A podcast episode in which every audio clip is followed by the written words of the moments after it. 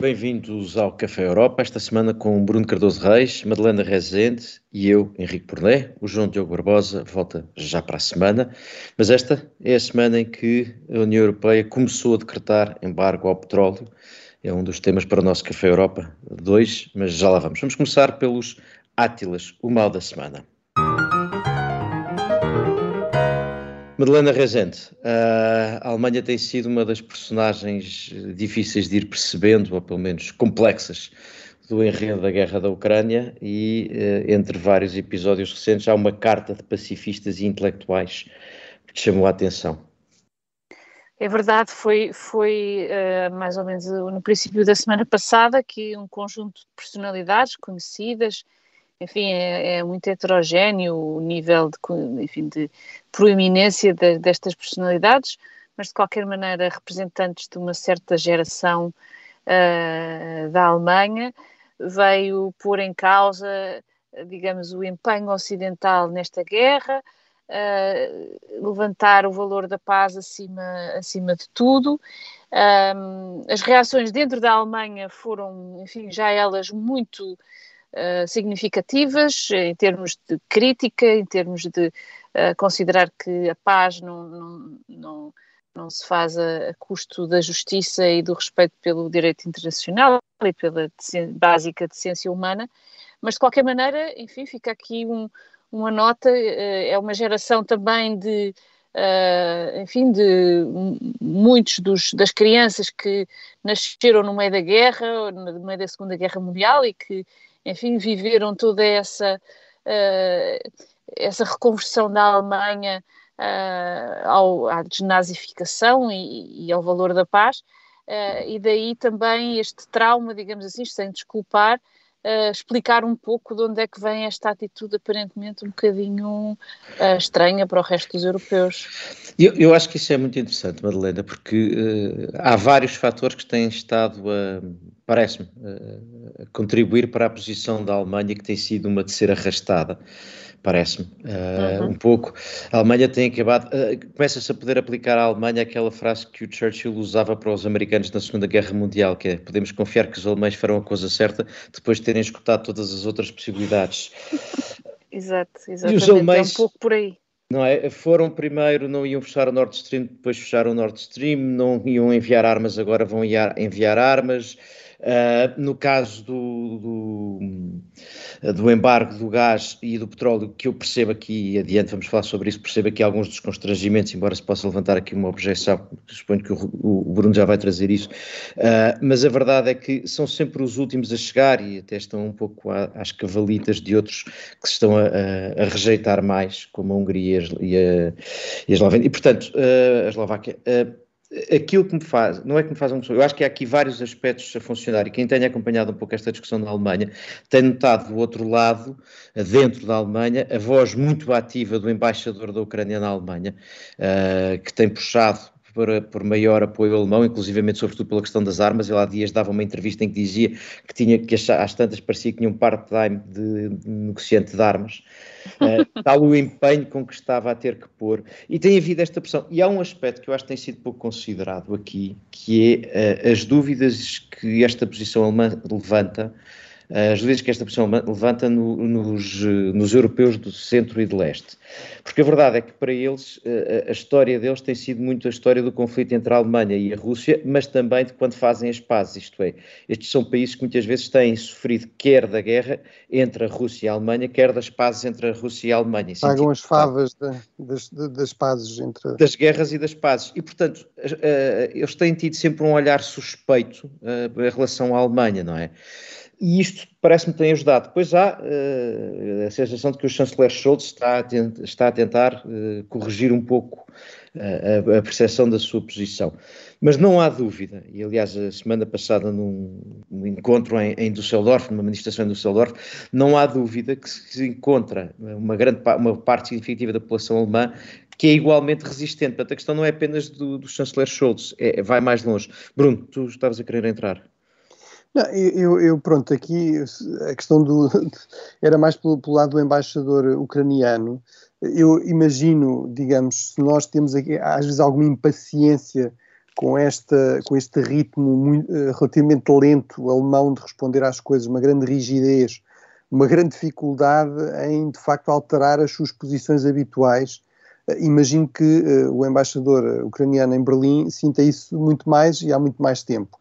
Se nós somos críticos, enfim, do Gerhard Schröder e da proximidade de muitas elites alemãs, até às vezes ligadas, ligada a interesses pessoais, digamos, a, a, às relações económicas com a Rússia e à questão do gás, eh, imagino que ele seja muito mais. Apesar de tudo, eu acho que ele talvez esteja aqui a ir um bocadinho longe demais, eh, ou seja, eh, houve aquele episódio de rejeitar a visita do presidente Steinmeier, eu na altura pus a hipótese que aquilo fosse, no fundo, uma forma de pressionar que ele fosse já com alguma oferta mais concreta, entretanto a Alemanha até a parte todo o apoio financeiro que tem dado à, à Ucrânia e apoio também no financiamento à compra de armas pela Ucrânia, até se deu algum equipamento, passou a, no fundo, ultrapassou mais um tabu, não é? Portanto, passou a dar também algum equipamento militar mais, mais pesado, que diga-se, a Alemanha também não tem em grande abundância, eh, o, as Forças Armadas Alemãs eh, estão com muitas dificuldades há vários anos, houve ainda há poucos, há, há dois anos ou três, todos os seus submarinos estavam parados para manutenção, portanto, há aqui um problema também de, não é só de, de rigidez, mas de disponibilidade. Agora, eu acho é que, digamos, a partir desse episódio houve aqui uma escalada Portanto, o, o embaixador, o, o, chanceler Olaf Scholz disse que não iria a Kiev se o presidente não pudesse ir. É preciso lembrar que o Steinmeier é um histórico do SPD, eh, portanto, que é o partido do Olaf Scholz, e, uh, e, que não, não admitia que houvesse um gesto deste tipo de hostilidade em relação a um país como a Alemanha, que tem apoiado tanto a Ucrânia. Entretanto, a resposta do embaixador ucraniano é, foi dizer que esperava que o chanceler não fosse assim tão sensível, utilizou uma referência qualquer a uma salsicha, que aparentemente tem, uma, tem um vestimento muito, muito frágil, não é? Portanto, ou seja, acho que talvez esta escalada não seja assim tão avisada da parte da, da, da Ucrânia. Apesar de tudo, a Alemanha é, continua a ser uma potência central na, na Europa. Não estou só a falar da geografia, estou a falar da economia, e estou Mas, a falar da, da, da, própria dinâmica da União Europeia, à qual aparentemente a Ucrânia quer aderir também. Oh Bruno, eu, eu, percebo isso tudo uh, e acho que o que estás a dizer é, é, é, eminentemente sensato. Mas a verdade é que na questão das armas se levantou o problema de que primeiro os alemães não, queriam, não, não passavam armamento pesado, depois disseram que então os ucranianos que dessem uma lista do que, é que queriam, depois disseram que o que estava na lista não podia ser, depois os, os fornecedores de armamento alemão disseram que sim senhor, o que estava na lista podia perfeitamente ser, depois houve uma uma lista uh, em que os ucranianos dizem, mas, está, mas falta aqui metade do que nós tínhamos pedido. Portanto, a situação tem sido difícil. Por outro lado, aquilo que, e de facto, bom, se, se, em Portugal há quem às vezes critica a embaixadora da Ucrânia por, alguma, por algumas uh, declarações, algumas intervenções, precisavam de facto de ver o embaixador da Ucrânia na Alemanha, uh, porque ele deu uma entrevista onde diz claramente quem está próximo e quem tem sido o nosso aliado são os verdes. E é de facto muito curioso, são os verdes alemães quem tem sido o nosso verdadeiro principal aliado. Ele diz isto muito claramente. E depois fala dos liberais, que também têm estado mais próximo, que é, o que é aliás interessante na recomposição da política alemã. E agora, recentemente, o, esta semana, o líder da CDU, o atual foi, líder da CDU, fazendo conta um pouco, quer dizer, que nada tem a ver com o que se passou nos últimos anos, foi a Kiev a, a apoiar, uh, e depois ainda disso, eu quando chegar a, a, Berlim contarei ao chanceler o que me foi dito, uma espécie de, já que ele não consegue vir, vim eu. Ou seja, essa entrada na política partidária alemã também me parece um bocadinho arriscada. Arriscada. Até porque não parece inteiramente justo. Vamos lá ver, ele, ele, ele tem de facto visado de forma muito insistente o SPD, que é o, eh, mas, mas a verdade é que quem esteve no poder nas últimas, quer dizer, nos últimos 16 anos com a senhora Merkel foi, foi a CDU. É, foram anos, foram anos. Sim, mas o SPD era um, era um, por um lado umas vezes esteve, outras vezes não esteve, não é? Portanto, não teve em todas as coligações, e depois era o parceiro menor, portanto, quem realmente esteve no poder foi a CDU. Portanto, e, e, mas sobretudo não parece muito avisado, lá está, eu estou aqui, uh, tentei ser justo no sentido de dizer uh, que, uh, de facto, a cultura política alemã não parece a mais capaz de reagir com, com a rapidez e a, necessária a uma situação de guerra, não é? e imagino que, que, este embaixador tenha aqui acumulado um grande capital de queixa, mas eu acho que esse tipo, esse género de envolvimento, sobretudo tão persistente, não sei se é muito, digamos, muito sensato do ponto de vista dos interesses da Ucrânia, não é? Enfim, pois, sim, ele, eu sei, diria... ele saberá, não é? Mas... Sim. Madalena. Pois a questão é que nos últimos 30 anos, ou e mais intensivamente nos últimos 15 anos, os governos alemães uh, foram completamente, digamos, uh, uh, de vistas curtas em relação à sua relação com a Rússia, ignorando as agressões que Vladimir Putin foi crescentemente inferido nos seus, nos seus vizinhos, na Geórgia, depois na Ucrânia, e mantiveram absolutamente, mantiveram-se impassíveis e, e, não alterando a sua estratégia de, nem de médio nem de longo prazo uh, face à Rússia e, e eventualmente uh, refletindo-se isso também na, na, sua política de defesa, uh, é sabido já há vários anos que, que as forças armadas uh, alemãs estão num, num estado deplorável e, e, e perfeitamente incapazes de, de, contribuir significativamente para uma guerra como se está a ver agora. Bruno, o, o tema Alemanha, aliás, dá para mais um, um propósito de um, de um prémio. Uh, no teu caso, agora, o prémio tem que ver com a questão da dependência energética e com o anúncio do, uh, do embargo ao petróleo a médio prazo. Sim, quer dizer, é, é, aí realmente, eu, aqui o meu prémio é para, para esta questão de, no fundo, é difícil de perceber eh, ou de aceitar em muitas partes da Europa e até fora da Europa, por exemplo, mesmo nos Estados Unidos, muitos comentadores que se recordam da crise de 2008, 2011, em que não eram só os países do sul da Europa, era, por exemplo, a própria administração Obama a insistir com a Alemanha que muitas daquelas políticas de facto não faziam um grande sentido do ponto de vista económico, seriam contraproducentes, seriam contracíclicas, e a Alemanha insistia neste argumento que é uh, o lado moral da, da, economia, não é? Portanto, o tal moral hazard, não é? Não, nós, se, foram tomadas decisões erradas, dos quais esses países beneficiaram no passado, agora têm de pagar o preço, seja qual for o preço, têm de se pagar o... E, portanto, isso torna bastante difícil de perceber este argumento que é, não, não podemos agora de repente abandonar aqui os combustíveis fósseis que nós importávamos a, a, muito mais baratos da, da, Rússia, que têm sido tão importantes para, para a competitividade da nossa economia, porque isso teria um preço económico muito grande, até podia chegar ao, ao, aos 5%, menos 5%, a uma recessão de menos 5% do PIB. Uh, eh, ora, de facto, eh, foi pedido um esforço muito maior uh, aos países uh, do Sul, e que são países, aliás, muito mais pobres do que a Alemanha, Uh, e, e, de facto a Alemanha aí teve um papel uh, de liderança nesse esforço. E, portanto, uh, eu, eu não questiono que não é a, a, causar falências em massa na Europa que se, e num país, numa economia tão importante como a Alemanha que se ganha aqui a guerra económica com a Rússia.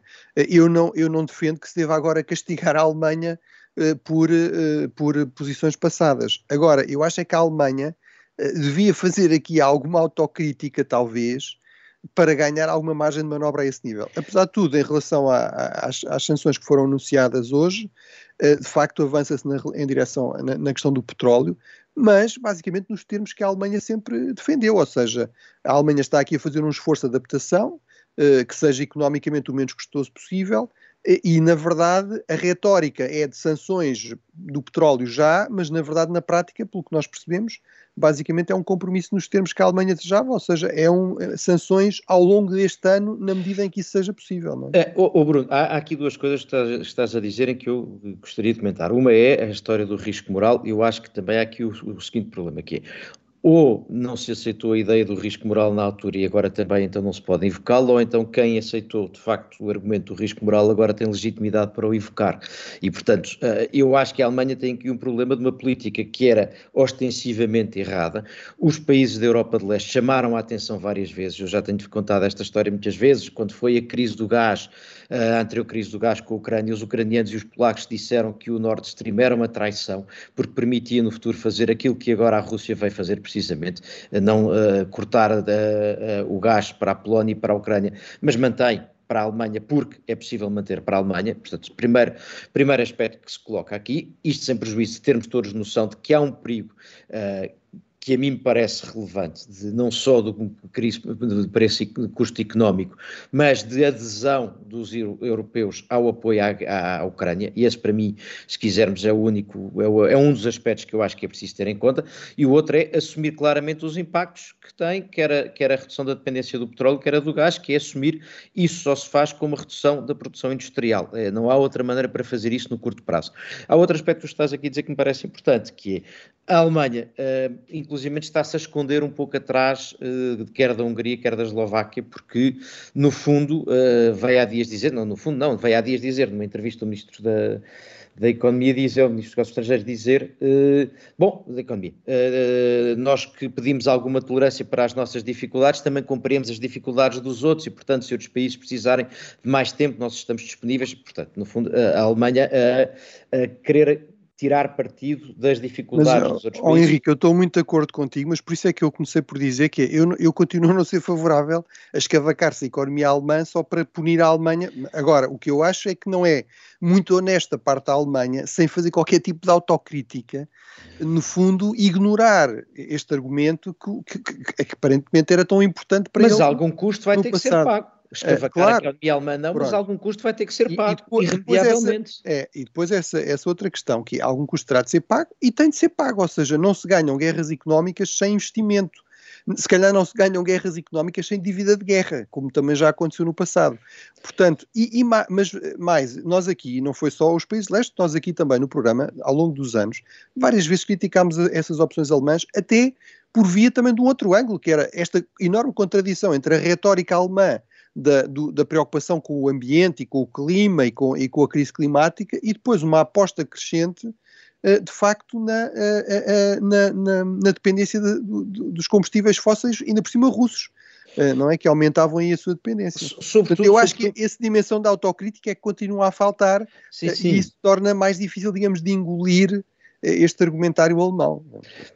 Exa exatamente. E agora, depois acho que há aqui um outro problema que liga diretamente com o prémio anterior que a Madalena trouxe, que é uh, o problema, nomeadamente, uh, que também se aplica em relação à Hungria, que é a suspeita, no caso da Hungria mais forte, uh, de, de, haver aqui uma diferença, haver aqui uma coincidência entre as razões práticas, isto é, o impacto na economia, a dificuldade objetiva de substituir um, um, a importação de petróleo, com as motivações, porque há, no caso da Hungria, mas em parte da Alemanha também, seja, com a, a simpatia suspeita... em relação a Exatamente, as motivações não são exatamente as mesmas, coincidem, depois as razões uh, permitem, mas há umas motivações anteriores. E era aquilo que dizias, quer dizer, não será o caso de Scholz, mas há uh, na elite alemã uh, alguma empatia, uma simpatia com a Rússia, e, portanto, estas peças todas Sim, juntas... Aí há, aí há uma questão da, da Segunda Guerra Mundial, que realmente é um trauma central na, na memória alemã, e às vezes, de facto, muito mal percebido e muito mal utilizado, ou seja, esta ideia que, por exemplo, como a Rússia foi um grande opositor da Alemanha nazi, como foi na frente leste, que houve mais baixas, que houve mais uh, mortos civis, que de alguma forma isso dá aqui um direito especial à Rússia. Uh, ora, isso não faz nenhum sentido quando estamos a falar de uma autocracia que está a invadir um outro, já agora outro país, a Ucrânia, que também foi uma enorme vítima da Segunda Guerra Mundial, não é? E já agora, só uma nota antes de terminarmos, para dizer que, apesar de tudo, a, ameaça de sanções pode correr bem no petróleo, porque eh, há notícias de que na China há compra de petróleo à Rússia, mas é em pequenas quantidades uh, e são só algumas refinarias independentes, uh, que, porque os grandes não querem correr o risco das sanções, das consequências das sanções uh, ocidentais. Portanto, as sanções podem ter efeitos em maior escala, apesar de tudo. E é tempo de dar prémios para algumas coisas boas tenham acontecido esta semana. Vamos dar croissants.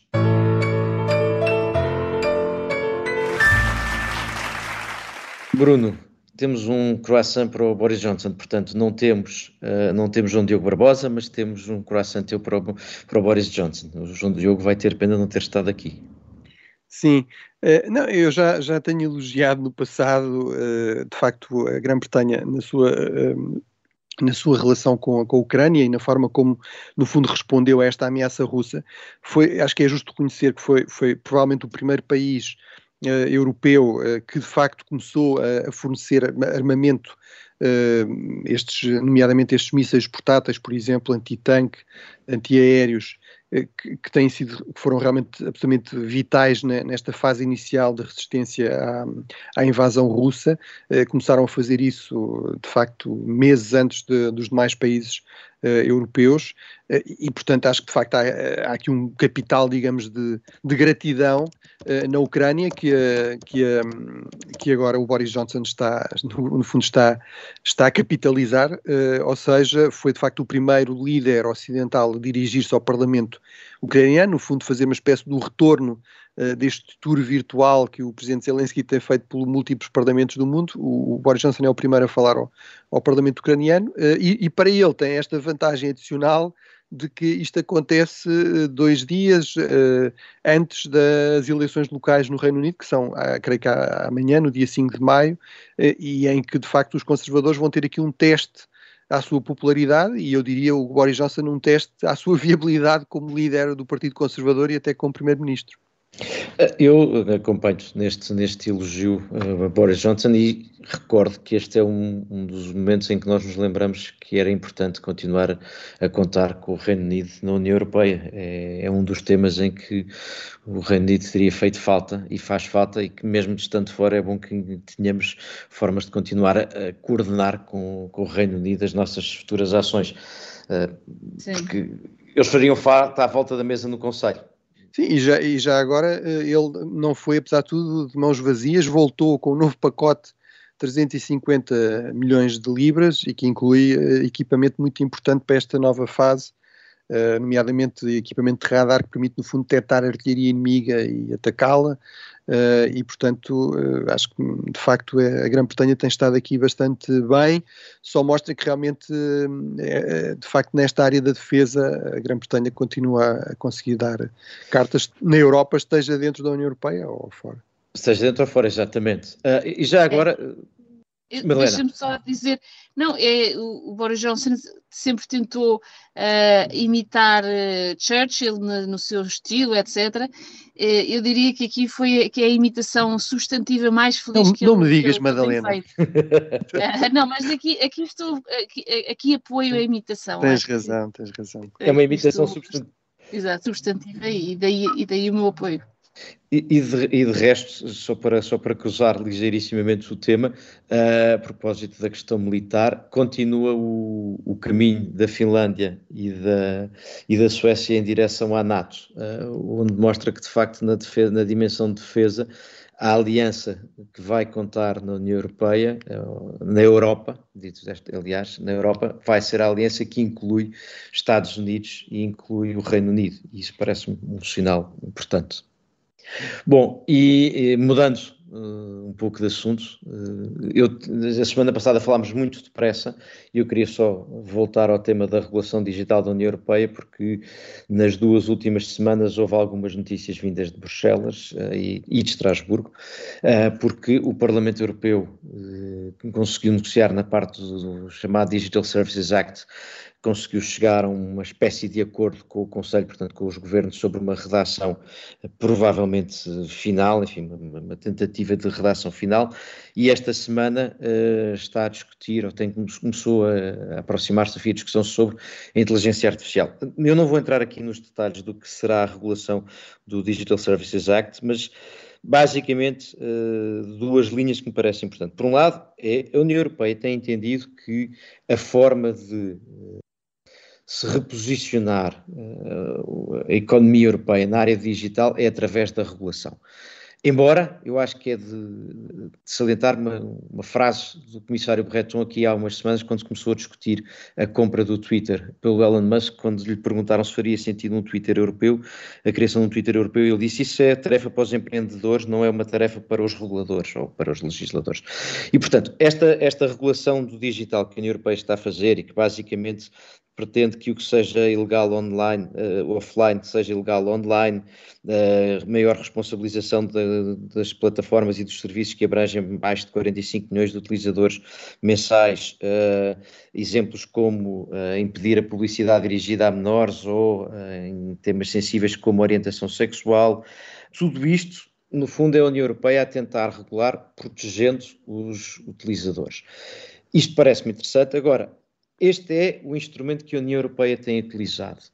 Eu diria duas coisas. Por um lado, faltam os outros instrumentos que fazem com que a economia digital noutras partes do mundo funcione, e não é só os investidores, é um ambiente regulatório, eh, é um ambiente de, de capital e de investimentos eh, que não existe, e portanto há todo um, conjunto de outros fatores que na União Europeia não existem e não sei, não sei se apenas a regulação digital, não sei não, estou absolutamente convencido que apenas esta regulação não resolverá e portanto voltamos uh, à história do chamado Brussels Effect, não é? A regulação europeia que provocou uh, replicagem da mesma regulação noutras partes do mundo não é por si só garantia de que o digital na Europa vai funcionar. Agora, acho importante termos presente porque nós daqui a uns tempos vamos estar a falar destes temas ou do seu impacto prático e isto começou aqui em Bruxelas e com as instituições europeias e, portanto, apesar de tudo, o meu coração é sobretudo para dizer estão a fazer aquilo que dizem que, que, que querem fazer e que vai resultar. Teremos tempo para verificar se o resultado é, é o desejado ou não.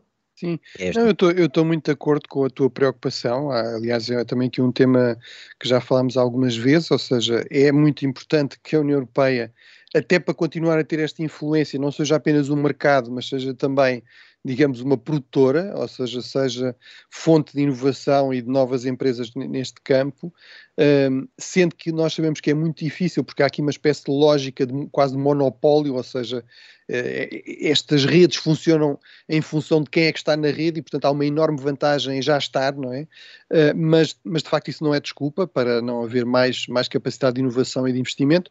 Agora, eu, eu acho que, apesar de tudo, e comentando em relação à regulação, há aqui um princípio que me parece fundamental bom senso, que é não faz nenhum sentido que aquilo que são regras que nós aplicamos a outras empresas, eh, digamos, no, no, espaço normal, depois não sejam aplicadas no espaço digital. Ou seja, vários dos exemplos que deste, não é? Por exemplo, não haver publicidade dirigida a crianças, etc.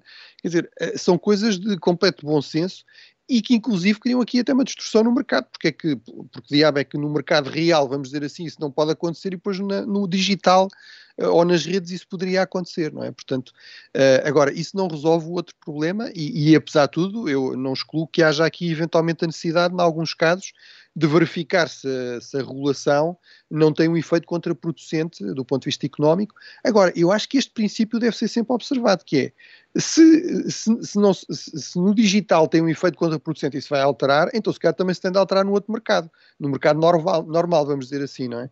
Não faz sentido é estarmos aqui, uh, no fundo, a, a, a adotar uma, uma, postura quase tecno-deslumbramento ou tecno-otimismo, que é até injusto, lá está, para, o, para, para, os outros operadores que não, têm, que não, que não, que não são estas, este tipo de empresas digital, não é? Vamos ver daqui a uns tempos o, o resultado prático se temos mais economia digital europeia ou não. Acho que é, fica, volta, voltamos, enfim, não será exatamente aqui os episódios, como é evidente, a ideia é ver a médio prazo qual o impacto que isto tem. E chegados aqui, podemos passar para os prémios dos disparates desta semana. Vamos aos Dijsselbloem. One cannot spend all the money in alcohol and women and then ask for help. Madalena Rezende, considerando que os próprios ucranianos têm usado bastante sentido de humor ao longo uh, desta guerra, parece-me que uh, devíamos abrir os Dijsselbloem com o teu prémio uh, para um momento, enfim, não sei como qualificá-lo. é um momento bizarro, não é? é um momento bizarro, só pode ser qualificado desta maneira, porque portanto, os tanques, acho que foram os tanques, exato, foram, já não tenho certeza, portanto, aqui. Foi... Um, eh, que, for, que, foram enviados pela, pela, por Espanha para, para a Ucrânia tinham um brinde que era um, um salsichão espanhol. E, tinha, e, e, e, nos brindes vinha, vinha uma dedicatória com assinado Letícia. E, e, portanto ficaram bastante intrigados os, os, soldados ucranianos, o que é que seria isto, quem seria esta Letícia? que enviava salsichões. Exatamente, exatamente, salsichão no espanhol com, quem seria esta Letícia? Até que se percebeu que era a Rainha Letícia, portanto, que tinha enviado este pequeno brinde. Eu sou muito fã também do Salsichão Espanhol, mas enfim, acho um bocadinho bizarro eh, que venha, não só que, que, que usem eh, o veículo armado para, para espalhar esta, esta uh, iguaria dos nossos, de nossos irmãos, mas que venha também como uma dedicatória da Rainha Letícia, mas acho, acho querido ao mesmo tempo querido, não é? Não, Madalena, eu aí, desculpa lá, estou um bocadinho. Ou seja, agora estou, estou de acordo com esta parte final. Quer dizer, eu acho que isto é típico da, da cultura ibérica. Se, fosse, se Portugal tivesse também tanques ou veículos de transporte blindado de tropas, que aparentemente até terá alguns, para enviar, eu acho que também devia uma merenda lá, quer dizer, isso é, e claro que tem de ser a, tem de ser a mãe, tem de ser a mãe a mandar uma notazinha a dizer, atenção, ah, não se esqueçam de comer nas horas à guerra, mas não, não, vão, não, vão, não vão perder peso. Mas qual seria a nossa? Não sei qual é que A mãe de Lourdes, a mãe de Lourdes. Pois, uma morcela, qualquer coisa assim. Ah, não, o, o, que era para enviar não sei, mas acho que nesse caso do nosso lado devia ser assinado pela mãe, pela mãe de Lourdes, que é, acho que seria o equivalente ah, à Rainha Letícia, não, é, não era enviada pelo Marcelo, portanto fica já aqui a mensagem para o Ministério da Defesa, não tenho ideias, não é para o Presidente da República assinar o, a, a salsicha portuguesa, isso fica para a, a, a mãe de Lourdes assinar. Uh, sim, Exato. Hoje, hoje, hoje, estamos muito gastronómicos, começamos com o Leberwurst, que é uma salsicha de sangue, acabamos com a morcela portuguesa. É, é a tal salsicha com pele fina que... É uma espécie é, de morcela, é, exato. É, que o, que o Bom. embaixador da Ucrânia utilizou para atacar, salvo seja, entre aspas, o, o chanceler alemão. Uh, e agora, uh, mudando, mudando não completamente de tema, Bruno, uh, o, o, o teu Dijsselbloem é para a posição do Partido Comunista em todo este, Partido Comunista português em toda esta situação na Ucrânia, toda a crise da Ucrânia, toda a guerra da Ucrânia. Tu achas que é um disparate? Sim, eu hesitei um bocadinho em, em, enfim, em continuar a insistir neste ponto, mas acho que apesar de tudo merece aqui alguma referência, pelo menos a título de disparate. Eu acho que aqui, sobretudo, o disparate, o que é mais paradoxal, Quer dizer, nós já sabíamos que a política externa do PCP era completamente, digamos, à margem daquilo que, que é o consenso muito amplo que tem reinado nas últimas décadas em Portugal, não é? E, aliás, no seu último congresso, em 2020, no final de 2020, o PC faz questão, isso é um aspecto que eu admiro no PC, que é no, Partido Comunista, que é a atenção à política internacional, uh, não é muito vulgar, por exemplo, nos, nos, congressos partidários, faz questão de ter uma moção contra o imperialismo em que uh, enuncia todos os povos que merecem o elogio do PCP por combater esse imperialismo, em que evidentemente está a Síria, a Venezuela, a Nicarágua, portanto, países dos quais fogem milhões de pessoas, que, uh, onde há uma opressão completa, a Coreia do Norte, etc. Portanto, isso não é surpreendente em certo sentido. Agora, aqui o que de facto é, é surpreendente é a insistência do PCP nesta, de facto, nesta, nestas teses, eh, no fundo, em comprar a desinformação russa eh, para lhe resolver o problema da completa incongruência, digamos, dessas, eh, desta ideia de que é anti-imperialista, mas não, não denuncia o agressor numa guerra, numa guerra imperialista, numa guerra que basicamente é para conquistar território, para anexar território. Portanto, e, e, sobretudo com esta incongruência fundamental, que é, apesar de tudo, historicamente, ainda se percebia um pouco, eh, digamos, quando isso era assim, ou quando isso é assim em relação a regimes de esquerda radical, de regimes comunistas, a Coreia do Norte, a China, Cuba, uma espécie, Nicarágua. Uma espécie de última, último uh, laço emocional. Agora, portanto, aí havia, apesar de tudo, alguma, vamos dizer assim, coerência ideológica, questionável, mas alguma coerência ideológica. Agora, a, a Rússia de Putin a, apoia a extrema-direita pela Europa toda, tem um discurso que tem tudo a ver com o discurso da direita mais radical, mais identitária, do nacionalismo mais reacionário. O Putin fez questão de criticar o Lenin eh, por ter criado o problema da Ucrânia. Portanto, eh, de facto, vamos, vamos dizer assim, quer dizer, no contexto ainda por, por cima da clandestinidade, do combate ao, ao, ao, regime salazarista, quando o Partido Comunista apoiou uh, a, a, invasão soviética da, da Checoslováquia em 1968, podia ser bem, lá está a coerência ideológica, ainda por cima há aqui uma situação de alguma dependência. Neste caso, realmente, a única coisa que resta aqui, uh, e eu acho especialmente paradoxal, os elogios de uma certa esquerda uh, não comunista à coerência do PCP, Quer dizer, a única coerência aqui é de facto uma, uma espécie de russofilia completamente reflexa. Aqui aplica-se realmente a questão do, do Pavlov, não é? Portanto, uma coisa pavloviana. Uh, e uh, um anti-americanismo absolutamente visceral. Portanto, qualquer ator que esteja contra os Estados Unidos, por mais, digamos, de extrema-direita, por mais imperialista que seja, por mais violento que seja, tem o apoio do PCP, ou pelo menos não tem a sua, não tem uma, uma condenação inequívoca da parte do PCP.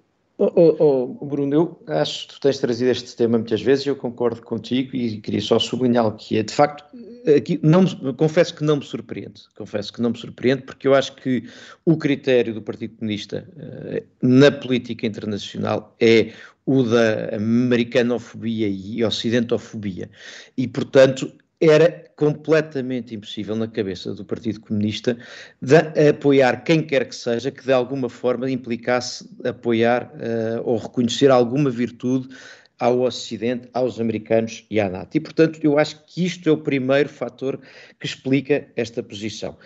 Uh, e, e, portanto, eu também não consigo perceber as pessoas que admiram esta coerência. Acho que isto vai ter uma consequência política para o PC. O PC, o PC sobreviveu uh, à perestroika e à queda da União Soviética, ao contrário de todos os outros partidos comunistas pela Europa fora. Não sei se resistirá desta vez, porque eu acho que não é perda de eleitores, mas é perda de simpatia à volta. Ou seja, o PC tinha ganho nos últimos anos, até em gente mais nova, alguma empatia de gente que não se lembrava precisamente do que é que tinha sido uh, a Guerra Fria. Portanto, ali uma certa empatia com as outras posições do PC e tudo o resto parecia. Isso era uma história velha, não é? Era, e parecia uma coisa. Uh, uh, coisa exótica, pronto, sou política externa, diz umas coisas, mas aquilo não é verdadeiramente a sério, uh, é como uma espécie de uma tolerância que se tem para um avô velhinho que diz umas coisas um pouco desconchavadas a meio do, do jantar, mas de um modo geral o resto é, é gosta-se. E agora de repente há uma quantidade de gente, e é isso que eu acho que é interessante perceber em Portugal, uma quantidade de gente que tinha à esquerda, que tinha uma certa uh, um certo respeito pelo PC e de repente olha para o PC de outra maneira. E eu acho que isto que não aconteceu em Portugal em 89, 90 está a acontecer agora e julgo que eleitoralmente terá uh, algum resultado e vai ser, vai ser interessante ver. Agora, ao lado disto, ao lado disto... Ao... Ver. Mas, mas já agora, Henrique, há aqui um ponto que é, eh, isto tem alguns reflexos, por exemplo, no, na imagem de Portugal no Parlamento Europeu, mas também eu diria, quando se fala de coerência, isto resulta em, por exemplo, o PCP ser dos pouquíssimos, os eurodeputados do PCP serem dos pouquíssimos, das pouquíssimas dezenas, num Parlamento que tem largas centenas, a, a votar contra resoluções de condenação, por exemplo, da invasão, ao lado de partidos de extrema-direita. Extrema-direita, sim. O resultado prático é esse porque o ódio ao Ocidente, aos Estados Unidos, à NATO é igual. Mas deixa-me só chamar uma nota só uh, para chamar a atenção para outra coisa, que é, uh, ao lado disto, nós temos assistido uh, a alguns militares na televisão e a alguns, algumas pessoas a escreverem em jornais e em órgãos de comunicação social a acompanhar a posição eh, da Rússia. E eu devo dizer que há muito tempo me parece que, se ao princípio, há muito tempo me parece que já não é possível achar que estávamos perante um olhar crítico, um, uh, pensar de outra maneira, não ir, não ir atrás da opinião generalizada, porque uh, há momentos em que já não é possível estar a fazer isso. Quando nós temos uh, supostos jornalistas na área dominada, ocupada pelos russos a pôr fotografias do que, do que teria sido encontrado numa casa de uns ucranianos na zona dos, dos, independentistas, uma bandeira da Ucrânia com o Mein Kampf em cima, para provar que uh, os nazis estão na Ucrânia. Ou quando temos generais das televisões russas, generais reformados na televisão portuguesa, peço desculpa, mas quase, uh, a dizer uh, que a Rússia é que é, ultrapassou tecnologicamente o Ocidente e por isso é que a NATO não está na Ucrânia, porque se não estava lá, só não estão na Ucrânia porque estão medo. Isto já não é uma posição divergente, olhar de outra maneira, isto é adesão. Isto é adesão pura. E estas coisas têm que ser, têm que ser ditas porque nós vamos ter que nos lembrar que isto aconteceu. Estas pessoas aderiram. Não, já não é uh, pensar de outra maneira. Isto é aderir à posição da Rússia. Eu acho que isso é imperdoável. E pronto, chega aqui ao fim o Café Europa desta semana. Desta vez foi sem o João Diogo Barbosa. Para a semana voltamos com o João Diogo Barbosa e para a semana também voltamos a ter então prolongamento. Até lá.